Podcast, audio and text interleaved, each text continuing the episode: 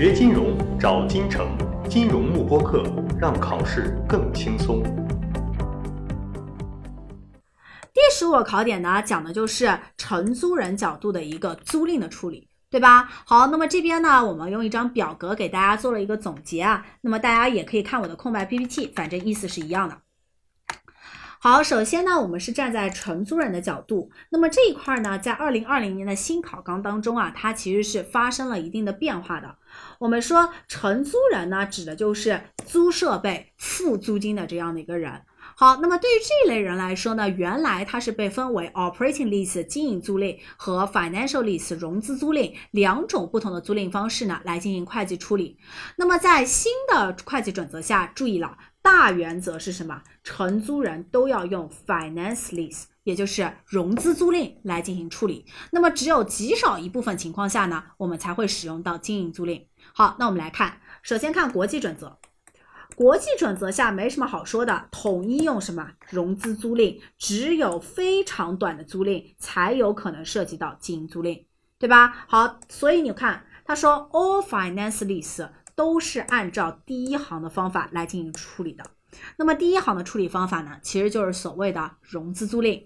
好，那么融资租赁的处理方法呢，其实美国准则和国际准则下是完全一样的，和我们的老考纲也是一样的，就是用 base 法则去进行摊销，对吧？好，我们来看一下。首先，资产负债表上，我们说融资租赁的本质呢，就是所有权发生转移，从 lessor 手里转移到 l e s s e 手里。那么，既然 l e s s e 获得了资产的所有权，是不是他就应该确认一项资产，对吧？好，那么其次呢，我在未来啊要不断的付租金，所以我还得确认一个负债。那么这时候呢，我按照未来的这一笔笔租金折现求和，按照这个现值呢，直接去确认资产和负债。这第一步。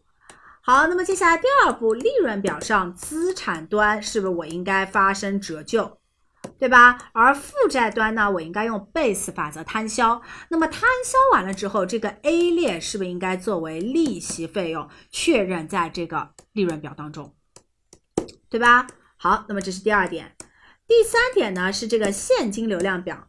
那么现金流量表呢，确认的就是我租金的流出。好，但注意了，我租金，比如说每年一千块当中，是不是一部分是利息的？支出一部分是本金的支出啊。好，那么在这种情况下呢，注意了，会计上认为利息的支出，也就是这个 A 列应该确认为什么？CFO 的流出。那么 S 减 A 列多出来的这个本金的部分，应该确认为 CFF 的流出。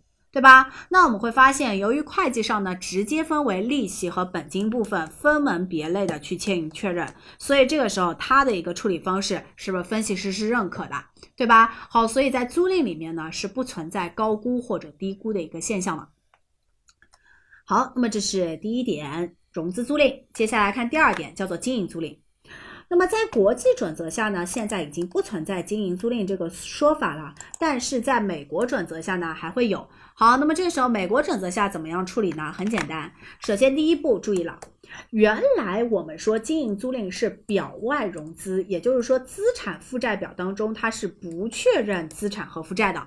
但注意，在新准则下，是不是经营租赁也得确认资产和负债？所以说第一步在资产负债表上的确认和融资租赁是一模一样的，按照未来租金折现求和的现值去确认资产和负债。这个跟融资租赁是一模一样的，而且我的资产也叫做 right of use 使用权资产，我的负债也叫做 lease liability，它们两者是等价的。好，那唯一不同的是什么呢？是后面这个利润表和现金流量表的处理。我们说在经营租赁当中呢，我们认为所有这个成本。或者说，所有租金的支出呢，全部都是属于经营活动的一个现金流。好，所以这个这种情况下，CFO 当中呢，应该一次性确认 S 列，统一确认为 CFO 的流出。好，那么在利润表当中呢，同样它也应该一次性确认一个费用，叫做什么 Rental Expense，直接确认一千块钱就可以了。好，那么这是新的租赁准则下的确认方法。我们会发现呢，它和老的这个经营租赁唯一的差别在于哪里？就在于它在资产负债表上也得同步确认资产和负债进行摊销。好，那么这是有关我们租赁的问题呢，就为大家讲到这里，大家掌握好这张表格就可以了。那么首先大原则就是国际准则下所有的租赁呢都被看成融资租赁，而美国准则下呢也是大部分租赁看成融资租赁。那么只有美国准则下有经营租赁，掌握好经营租赁和融资租赁的一个区别就行了。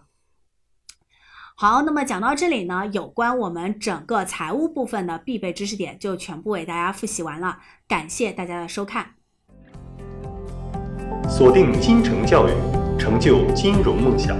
更多备考知识，请关注金融幕布课。